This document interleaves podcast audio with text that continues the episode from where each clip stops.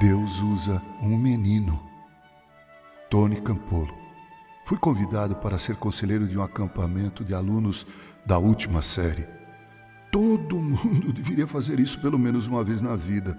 A ideia fixa de garotos dessa idade durante um bom período é atormentar as pessoas. E nesse caso particular, nesse acampamento específico, havia um menino que sofria de paralisia cerebral. Seu nome era Billy e seus colegas o atormentavam.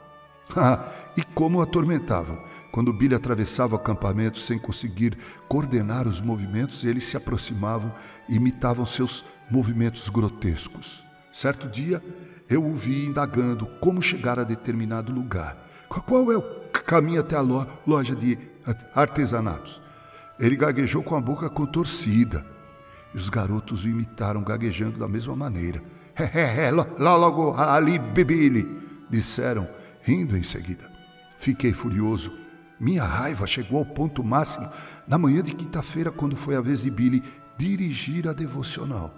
Eu me perguntei o que aconteceria, porque eles haviam designado Billy para ser o orador. Eu sabia que os garotos só queriam divertir-se à custa dele.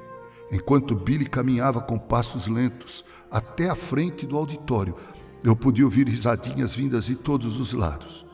Billy levou quase cinco minutos para proferir sete palavras. Jesus me ama e eu amo Jesus. Quando ele terminou, houve um silêncio mortal.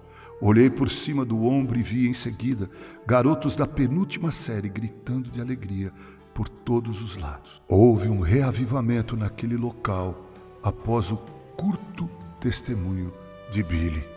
Em minhas viagens pelo mundo todo, encontro missionários e pregadores que me dizem: Ei, hey, você se lembra de mim?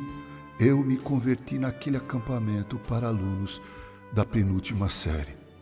Nós, os conselheiros, havíamos feito todas as tentativas possíveis para atrair aqueles garotos para Jesus.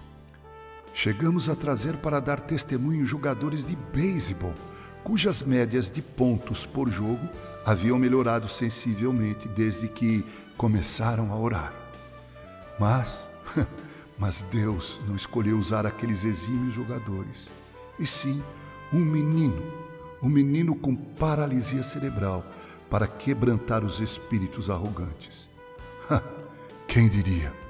Billy foi uma dádiva de Deus naquele acampamento da penúltima série.